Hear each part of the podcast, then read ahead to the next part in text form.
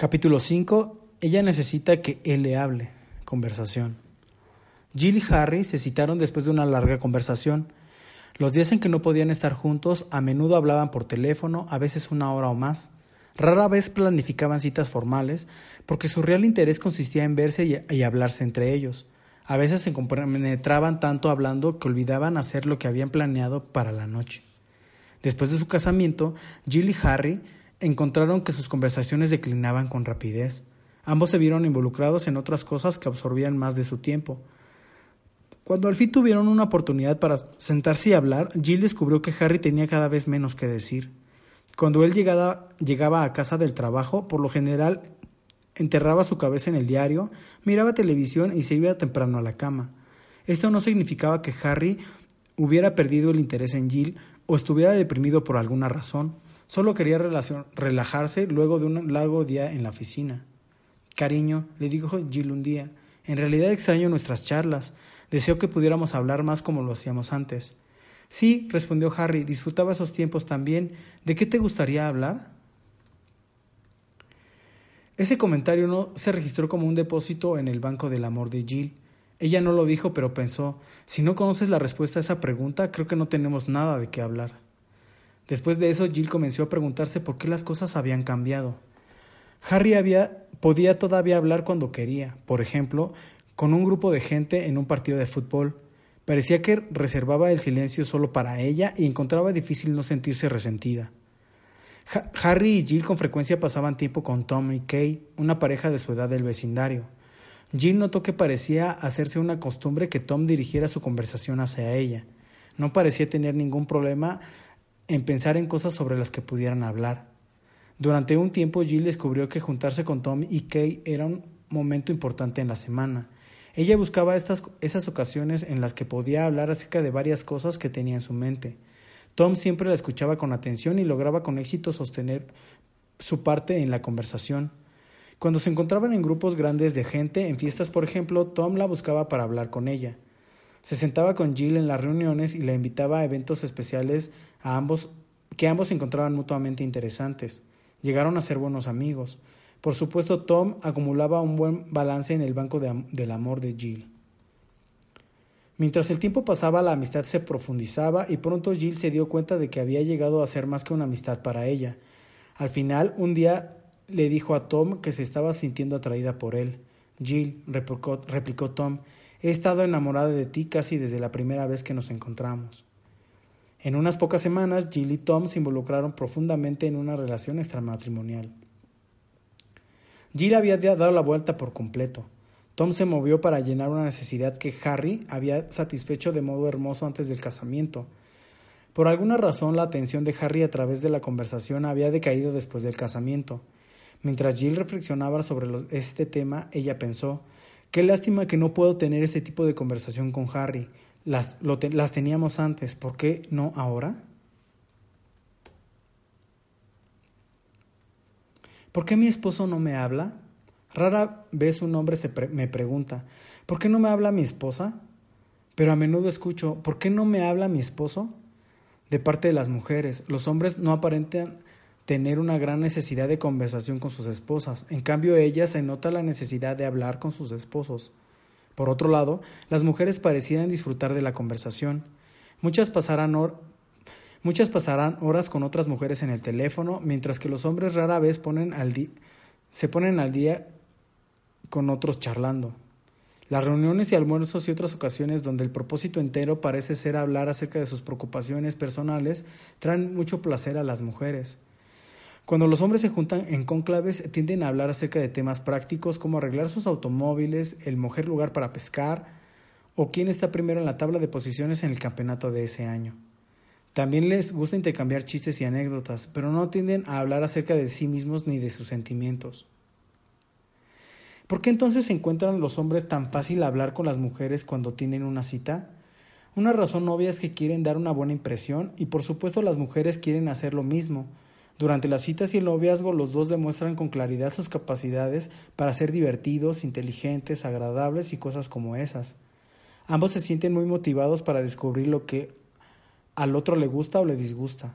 El hombre en especial llega a ser inusualmente curioso con su compañera femenina. Quiere descubrir sus sentimientos acerca de las cosas y escuchar acerca de sus problemas. Quiere saber acerca de lo que la hace feliz y la mantiene contenta. De igual forma, busca descubrir sus intereses. Él quiere enterarse de cuán atractivo es para ella. Debido a que entiende que, que, a ella le gusta que la llamen, la llama con regularidad por teléfono cuando no pueden estar juntos. Esto le demuestra cuánto la ama y piensa en ella. Aunque a las mujeres les gusta conversar, no les gustan los hombres que pasan la noche solo conversando acerca de sus problemas y sus logros. Aconsejo a un número de mujeres que se suscribieron a uno de los servicios de citas en nuestra área. Después de usar nuestro servicio de, citas escucho con frecuencia. El muchacho era tan aburrido, todo lo que hizo fue hablar de sí mismo. Esto indica que la conversación que satisface las necesidades de las mujeres debe estar enfocada en los eventos de su día, en la gente con la que se ha encontrado y más que nada en cómo se siente acerca de ellos. Ella quiere atención verbal y está dispuesta a darle la misma atención a su esposo, pero no disfruta de una conversación donde el hombre habla solo de sí mismo y de lo que ha hecho. Lo más importante es que la mujer, lo más importante es que la mujer quiere estar con alguien que bajo su percepción cuida de ella y hace cosas por ella. Cuando percibe este tipo de cuidado se siente cerca de la persona con quien habla. En la psiquis femenina, la conversación se incorpora al afecto para ayudar a que la mujer se sienta unida a, la otra persona. Ella se siente vinculada a la persona mientras el afecto y las conversaciones continúen diariamente. Si el trabajo de su esposo lo lleva fuera de la ciudad, el teléfono puede ayudar a mantener un sentido de comunicación y cercanía. Pero aunque llame a casa de cada noche cuando regrese, es bastante común que su esposa necesite un día o dos para restablecer los lazos. Las mujeres casadas con hombres que viajan a menudo me cuentan lo difícil que le resulta ajustarse al retorno de sus cónyuges. Una me dijo, me, me, me lleva un día o dos sentirme lo suficientemente cerca como para hacer el amor. Muchas, quizás la mayoría, de las parejas tienen problemas relacionados al trabajo. Los empleos que requieren de muchos viajes como las ventas, las posiciones en las aerolíneas, el trabajo ejecutivo y cosas por el estilo le abren el paso a la devastación en los matrimonios. El patrón de ideas y venidas el patrón de idas y venidas del cónyuge de, que viaja hace difícil, si no imposible, que el otro cónyuge mantenga un sentido de unidad. Cuando ambos cónyuges deben viajar, el desafío se vuelve el doble para mantenerse emocionalmente vinculados. Toma, tiempo comunicarse. Si un esposo quiere satisfacer seriamente la necesidad de su esposa de mantenerse cerca de él, le dará a esta tarea suficiente tiempo y atención. Les digo a los hombres que deberían aprender a apartar 15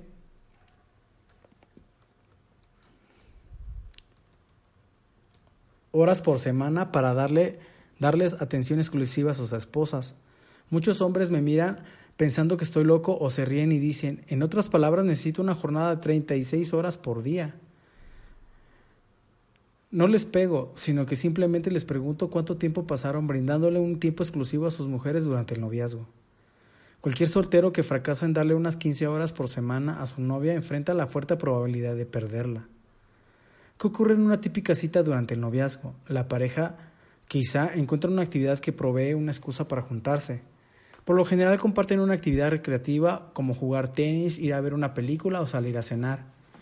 Pero la actividad es incidental, en realidad quieren estar juntos para enfocarse en el otro.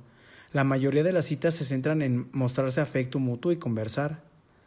Cuando una pareja de novios comparte su tiempo, casi siempre tiene metas, aunque es posible que sean inconscientes.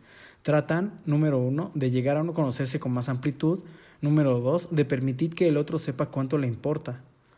¿Por qué deberían estas metas ser dejadas de lado después del casamiento? La pareja que desea un matrimonio feliz sigue con esas funciones y metas a través de toda su vida.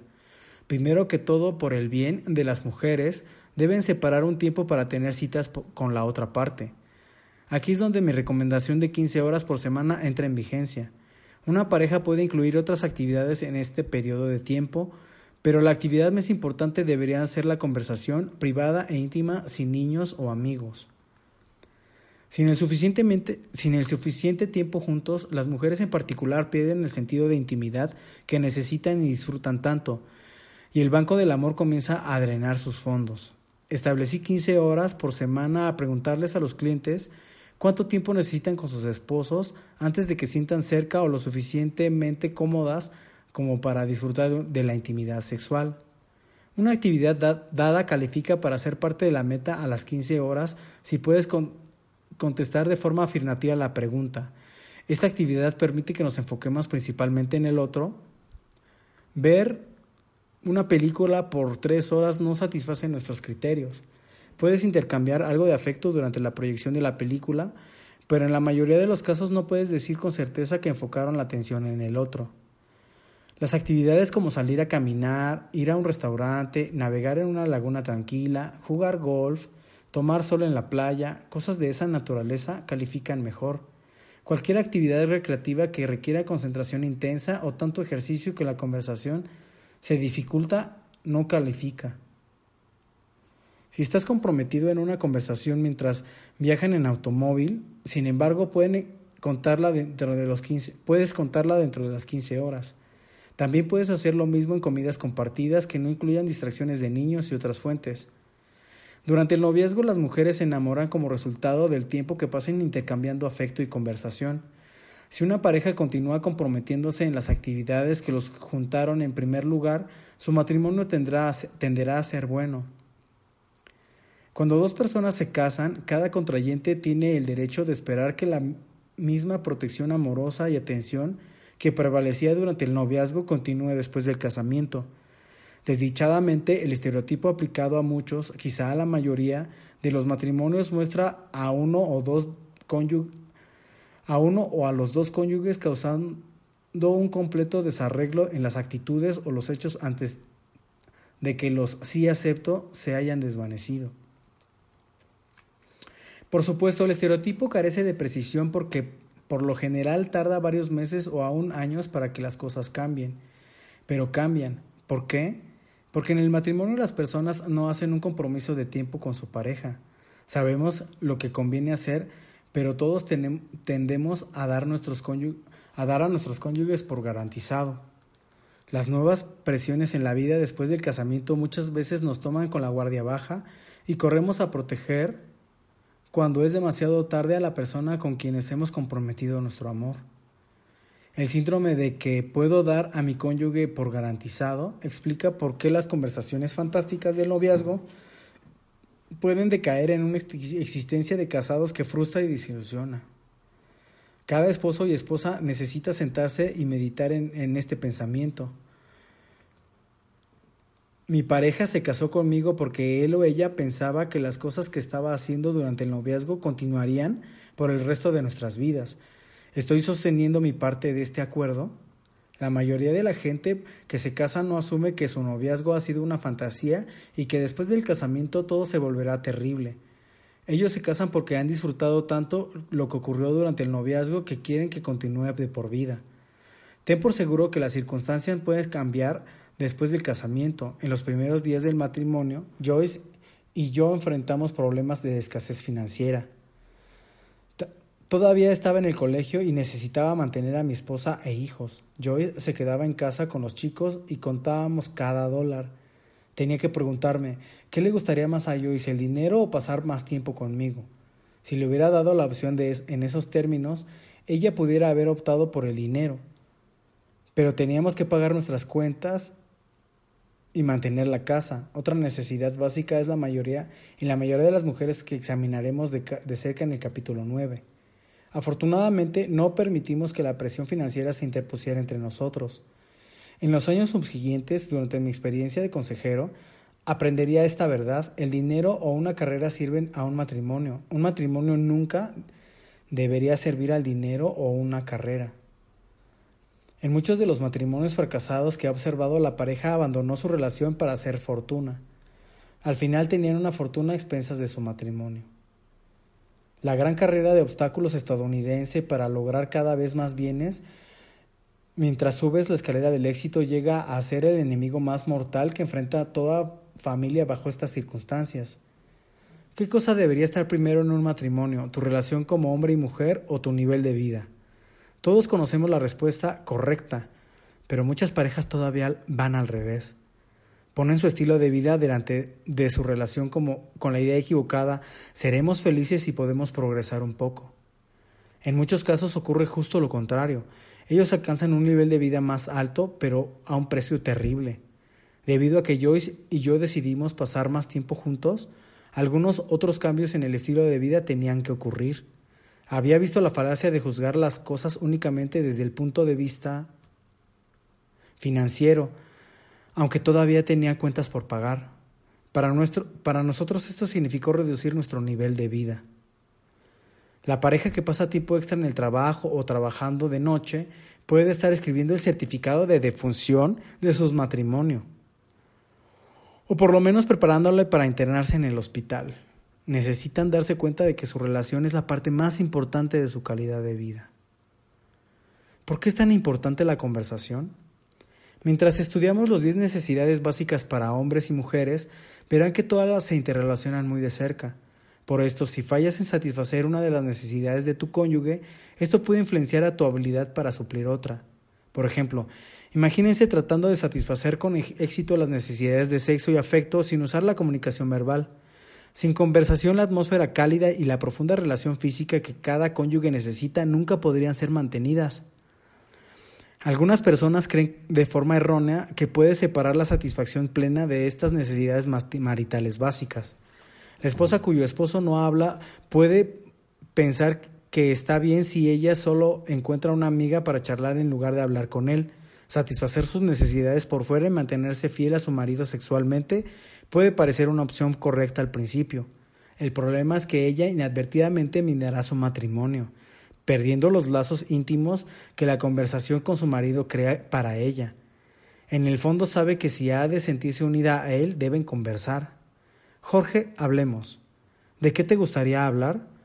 La inocente pregunta de Jorge despertaría la ira de casi todas las mujeres si la oyeran de boca de sus maridos, porque muestra lo poco que un hombre parece entender que la conversación satisface una necesidad básica de una mujer. Él podría entender la desazón de María si su conversación fuese, María, hagamos el amor. ¿Por qué, Jorge? ¿Estamos listos para tener hijos? Cuando vemos la conversación de María con Jorge acerca del sexo, podemos comenzar a apreciar cuán ridícula es la pregunta de Jorge al hablar con una mujer, aunque en promedio este diálogo se repite a menudo en muchos matrimonios. ¿Por qué? Creo que es importante que ¿Por qué?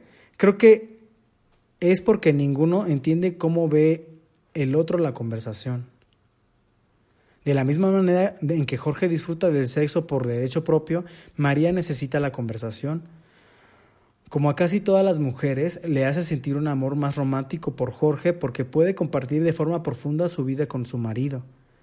El hombre que se toma tiempo para hablar con una mujer tendrá una senda directa a su corazón.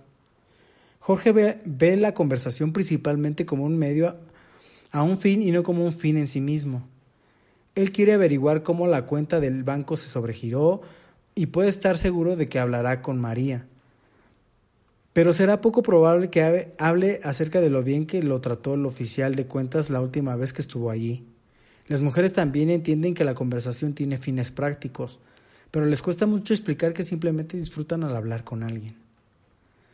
En tanto la conversación satisface una necesidad emocional de las mujeres, también sirve a los propósitos de consolidar una relación.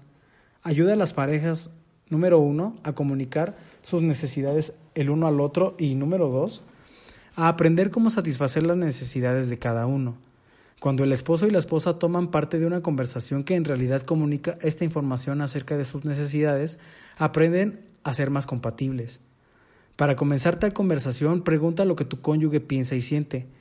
Una noche puedes hacer preguntas como estas. ¿Qué te ha hecho sentir bien hoy? ¿Qué te hizo sentir mal? Luego haz que tu cónyuge también sepa lo que te hizo sentir bien y lo que te hizo sentir mal a ti en este día en particular. Cuando compartes este tipo de información deberías entender mejor qué es lo que está pasando en el mundo de tu cónyuge y las reacciones de él o ella a situaciones que influyen en ambos. Si algo que yo hago afecta negativamente a mi esposa, lo necesito saber para poder eliminar ese comportamiento y hacer algo que la, ponga contenta. Por el contrario, si estoy haciendo algo bien, necesito saber cómo también, saber eso también para que pueda continuar y, y aún incrementar esa acción. No es posible que las parejas se excedan en trabajar fuerte y por mucho tiempo en este proceso, ya que incluso haciendo algo que con las mejores intenciones puede ocurrir que haya contrariedades si no te mantienes en contacto de esta forma. ¿Cómo evitar crecer en comportamientos separados? Personalmente, puedo dar testimonio de cómo una pareja puede cambiar y, crecer en comportamientos separados si no, si no mantienen una buena conversación. Cuando nos casamos, recién me había graduado de la universidad y Joyce justo estaba terminando su segundo año. Después de dos años de vida de casados, ella decidió no terminar la universidad y tomó un trabajo de tiempo completo como secretaria. Tuvimos nuestro primer hijo cuando completé dos años en la escuela de graduados y Joy se convirtió en ama de casa a tiempo completo. Al cabo de tres años más en la escuela de graduados obtuve mi doctorado y teníamos dos niños. Joyce comenzó a desarrollar su interés y habilidad por la música mientras mi carrera me guió hacia la psicología. Ella llegó a ser artista grabando canciones evangélicas y, puso y buscó ser locutora y vocalista. Yo enseñaba psicología, dirigía trabajos de investigación y desarrollaba la práctica de consejería. Pronto vi que teníamos poco tiempo para hablar. Cuando traté de contarle acerca de mi trabajo, me prestó atención de por diez segundos y se fue. La escuché el mismo tiempo cuando ella me describió sus últimos desafíos. El Banco del Amor comenzó a tener débitos. Su esfera de interés, de intereses estaba llegando a ser diferente por completo a la mía. En forma de diagrama, el problema se parecía a la ilustración número uno. Los intereses de Bill, los intereses de Joyce, ilustración 1. Separados, o sea, dos círculos separados. Reconocíamos que, no enfrentábamos, que, nos, que nos enfrentábamos a un problema menor y decidimos hacer algo acerca de esto antes de que el asunto se nos escapara de las manos. Nuestra relación era mucho más importante para nosotros que nuestros logros académicos. Necesitábamos una situación en que se representaría como en la ilustración 2. Los intereses de Bill, los intereses de Joyce, dos círculos entrelazados y en la intersección nuestros intereses mutuos. Ambos hicimos un esfuerzo por involucrarnos más en las áreas de interés del otro, Dado que estaba interesado en la música y disfrutaba mucho de los conciertos de Joyce, voluntariamente le ayudé a preparar sus conciertos y sus compromisos como locutora. Joyce se convirtió en mi decoradora de interiores usando sus talentos artísticos. Decoraba todas mis clínicas y trabajaba como anfitriona en los seminarios y los eventos sociales de las clínicas. Aprendimos a asistirnos de forma mutua en nuestras respectivas áreas de interés, eso no significaba que tratábamos de controlarnos el uno al otro, decirnos lo que teníamos que hacer o darnos consejos de que no pedíamos. Con este nuevo acuerdo pudimos ver que nuestras áreas de interés comenzaban a integrarse. Algunas de mis esferas seguían siendo un misterio para ella y viceversa, pero ahora contábamos con esa área de integración donde teníamos intereses mutuos para compartir. Recuperamos el sentido de unicidad que habíamos tenido durante el noviazgo. Nuestro balance en el banco del amor comenzó a incrementarse de nuevo. Para involucrarnos más en las actividades de cada uno, tuvimos que renunciar a algunas áreas propias. Esta forma de adecuación es esencial para construir la compatibilidad. Para resumir los puntos principales, número uno, tengo mis áreas de interés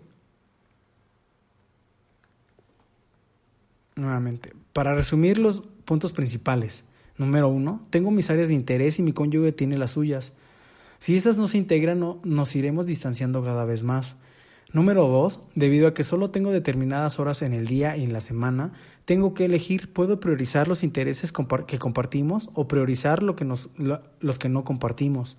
Si hago esto último, nos distanciaremos. Si hago lo primero, creceremos juntos. Número tres, a medida de que me voy interesando en los intereses de mi, cónyuge, de mi cónyuge, tenemos mucho más temas para hablar. Las conversaciones se hacen más fáciles y más interesantes. Puedo satisfacer su necesidad de conversación con menos esfuerzo.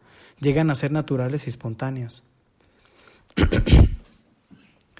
Las ideas de arriba, de arriba suenan casi simplistas, pero asombrosamente muchas parejas parecen vivir sin darse cuenta de ellas. Eligen seguir los malos consejos ofrecidos por algunos escritores que se dan de psicólogos populares o, de, o por ocasionales invitados charlatanes que están atravesando su cuarto o quinto matrimonio.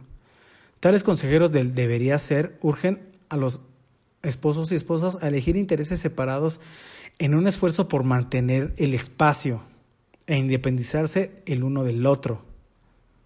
Totalmente de acuerdo. Tratan de vender la idea de que si interactúan y dependen demasiado en el otro perderán su identidad personal y su autoestima. Totalmente de acuerdo. Creo que esta es una de las ideas más dañinas que se está propagando hoy en día. ¿Cómo puedes hablar con tu esposa si solo tiene intereses separados? El argumento para los intereses separados sugiere que una pareja tiene más para hablar mientras comparten lo que han estado haciendo por separado. Desearía que esto fuera así, me ahorraría mucho trabajo en mi consultorio. Pero la experiencia me muestra que una pareja tiende a distanciarse mientras sus áreas de interés se separan. No estoy diciendo que un esposo y una esposa deben pasar cada momento y hacerse absolutamente todo juntos, pero sí creo que todo matrimonio necesita de intereses comunes compartidos para por ambos si es que esperan comunicarse bien. Un matrimonio es el que en el un matrimonio es el que el marido y, el, y la mujer sostienen intereses divergentes. Nuevamente, un matrimonio es el que en el que el marido y, a la mujer sostienen intereses divergentes puede sobrevivir sin dudas, pero he visto a muy pocos florecer bajo tales circunstancias.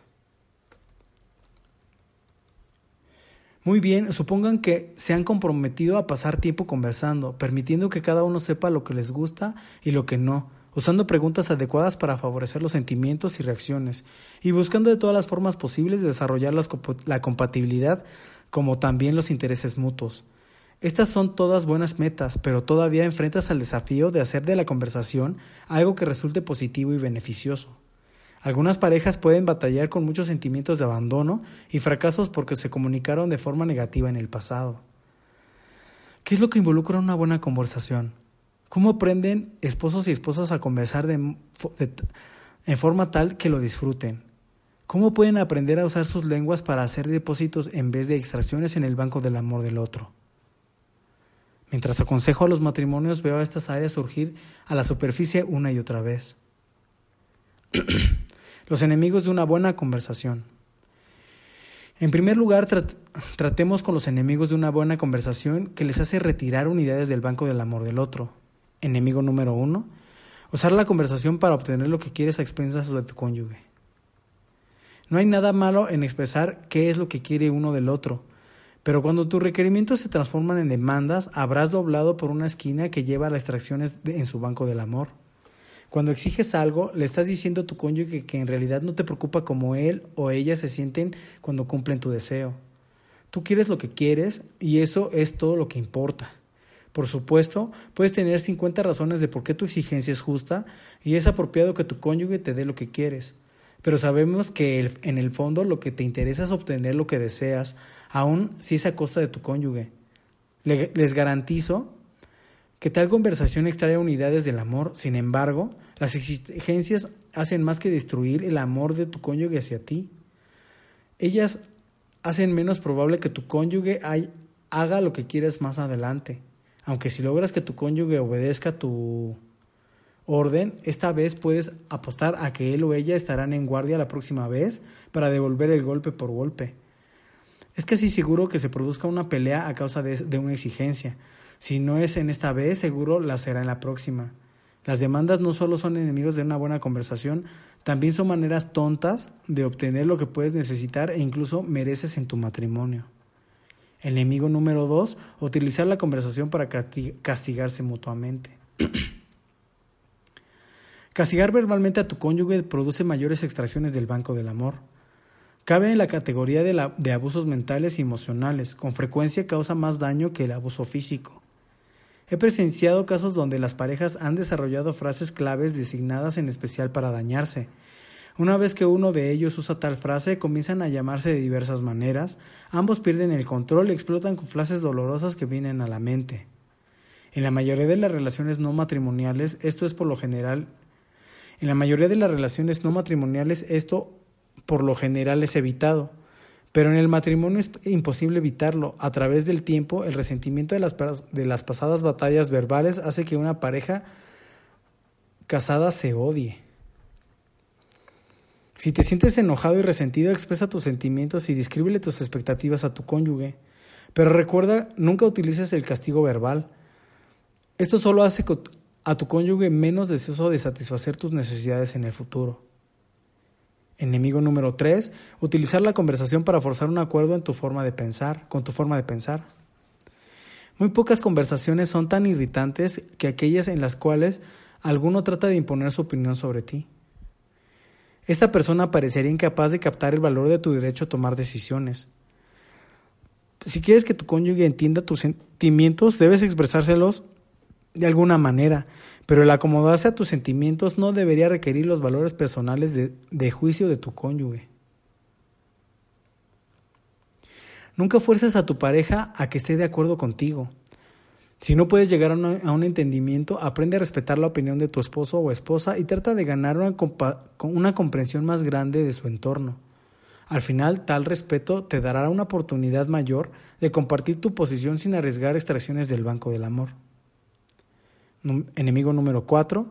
Concentrarse en los errores pasados o presentes. Dentro o fuera del matrimonio, la mayoría de la gente detesta las denuncias, las críticas o las correcciones. Si otros nos dicen que hemos cometido un error, a menudo tratamos de justificar nuestro fracaso o de echarle la culpa a otros.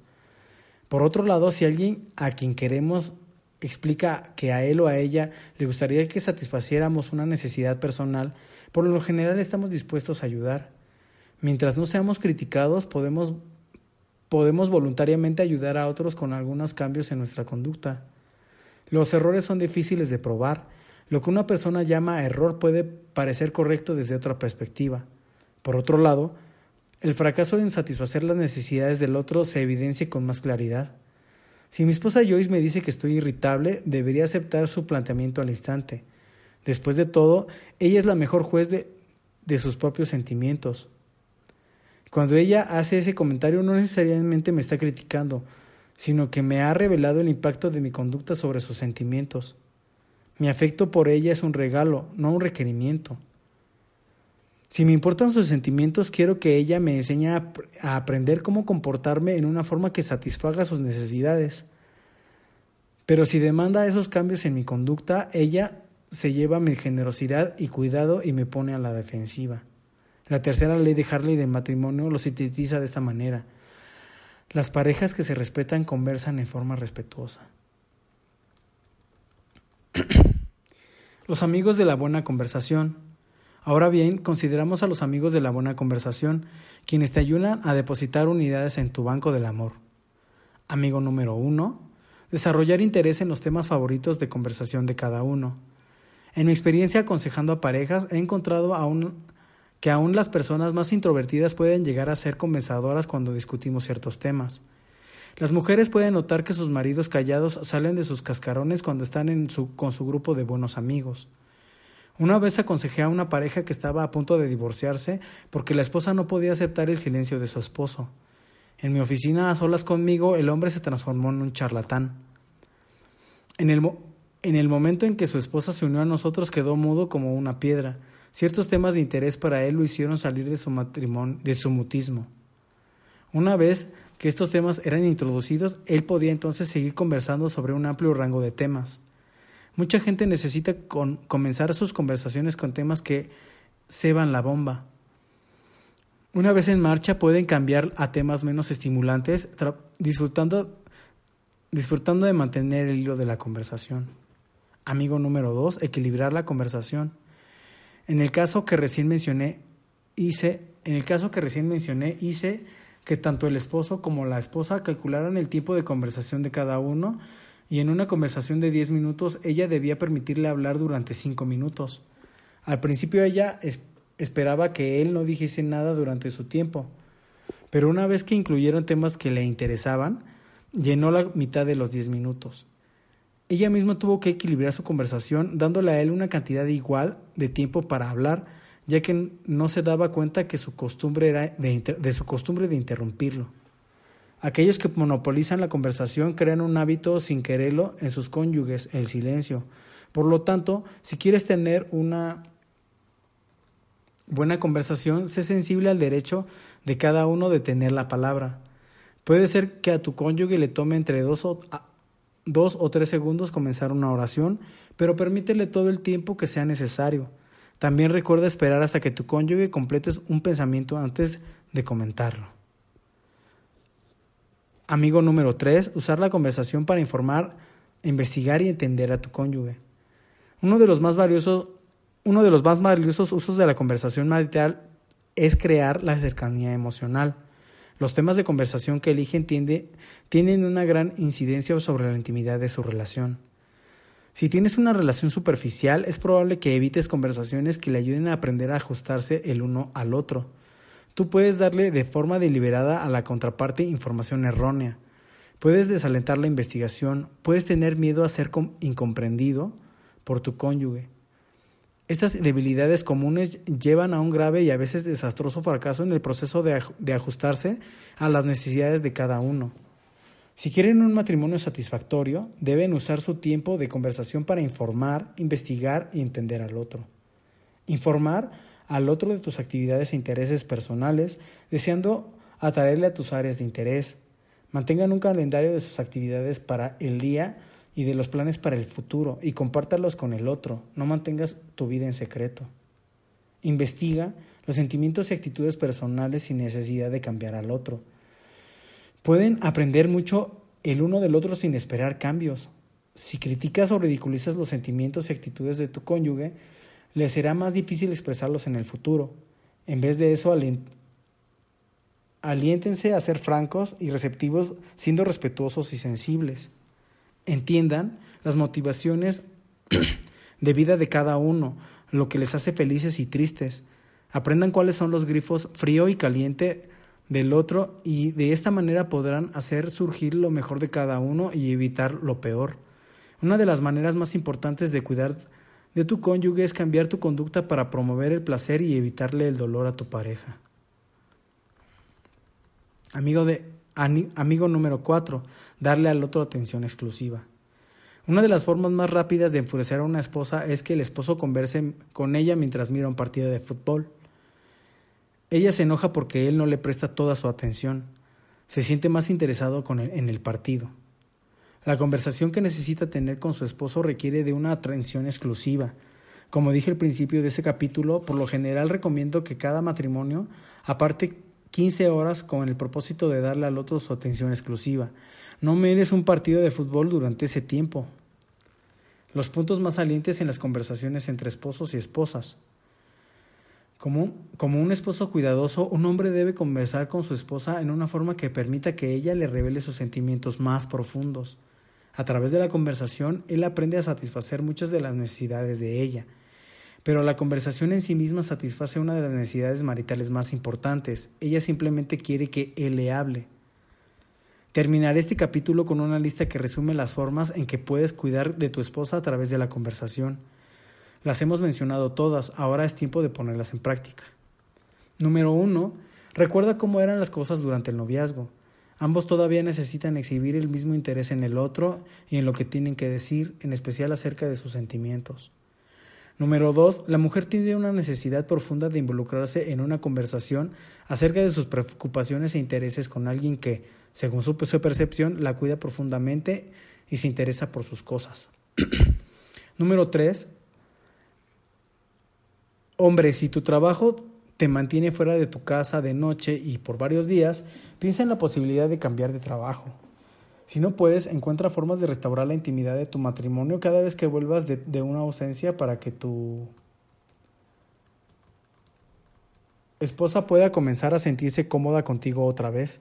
Si tu esposa es la que hace la mayoría de los viajes, los mismos principios, principios pueden aplicarse. Número 4. Fomenta el hábito de pasar 15 horas por semana solo con tu cónyuge, brindándose cada uno atención exclusiva. Pasen mucho de ese tiempo en una conversación natural pero esencial. Número 5. Recuerda la mayoría de las mujeres se recuerda, la mayoría de las mujeres se enamora de los hombres que han separado un tiempo para intercambiar conversaciones de afecto con ellas y siguen enamoradas de los hombres que continúan satisfaciendo esas necesidades. Número 6. Las consideraciones financieras no deberían interferir en el tiempo de conversación y afecto. Si no dispones de tiempo para estar a solas para hablar, tus prioridades no están arregladas de forma conveniente. Número 7. Nunca uses una conversación como forma de castigo, ridiculizando, llamando por nombres indebidos, perjurando o con sarcasmo. La conversación debería ser constructiva, no destructiva.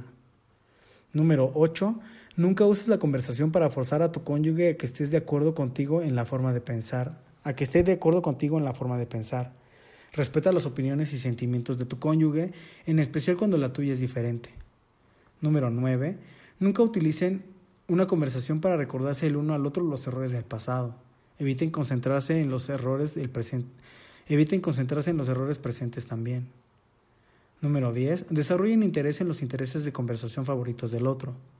Número 11. Aprenden a equilibrar, su conversación. Eviten interrumpirse y traten de darse cada uno el tiempo para hablar. Número 12. Usen la conversación, su conversación para informar, investigar y entender al otro. Cuando satisfaces la necesidad de conversación de tu esposa, llegan a entenderse en forma mucho más clara y aprenden cómo llegan a satisfacer las necesidades del otro. Como consecuencia, esto te capacita para depositar unidades en el banco del amor de tu cónyuge. Lo que cree y sostiene el amor romántico. El arte de la conversación es una obligación si quieren ser irresistibles el uno para el otro. Preguntas para él. Número uno, ¿paso tiempo hablando con mi esposa? ¿Nuestros tiempos juntos se acercan a la meta de 15 horas? ¿Deberíamos hacer cambios? Número dos, ¿comparto intereses con mi esposa? ¿Cómo puedo mejorar? Número tres, ¿mi carrera me aparta de mi esposa? ¿Cómo puedo cambiar? Preguntas para ella. Número uno, ¿extraño cosas de la época de mi noviazgo? ¿Tenemos el tipo de comunicación que compartíamos entonces? Número dos, ¿estoy haciendo algo que inhibe las conversaciones? ¿Tengo un trabajo que requiere muchos viajes? ¿Hablo demasiado? ¿Qué puedo hacer para mejorar dicha situación? Número tres, ¿qué intereses comparto con mi esposo? ¿De qué hablamos juntos? ¿Qué hay otras horas, qué hay, hay otras horas que necesitamos compartir? Para considerar juntos, Número uno, ¿las esferas o puntos de interés tienen contacto entre sí o se superponen? Si se superponen, ¿qué áreas de interés mutuo tienen? ¿Se comunican lo suficiente acerca de ellas? Número dos, cuando pueden reorganizar sus agendas respectivas de trabajo para alcanzar la meta de 15 horas semanales, ¿cómo pueden reorganizar sus agendas respectivas de trabajo para alcanzar la meta de 15 horas semanales de real comunicación compartida? Número 3. ¿Qué sugerencia de comunicación dadas en este capítulo deberían usar para mejorar la comunicación en su matrimonio?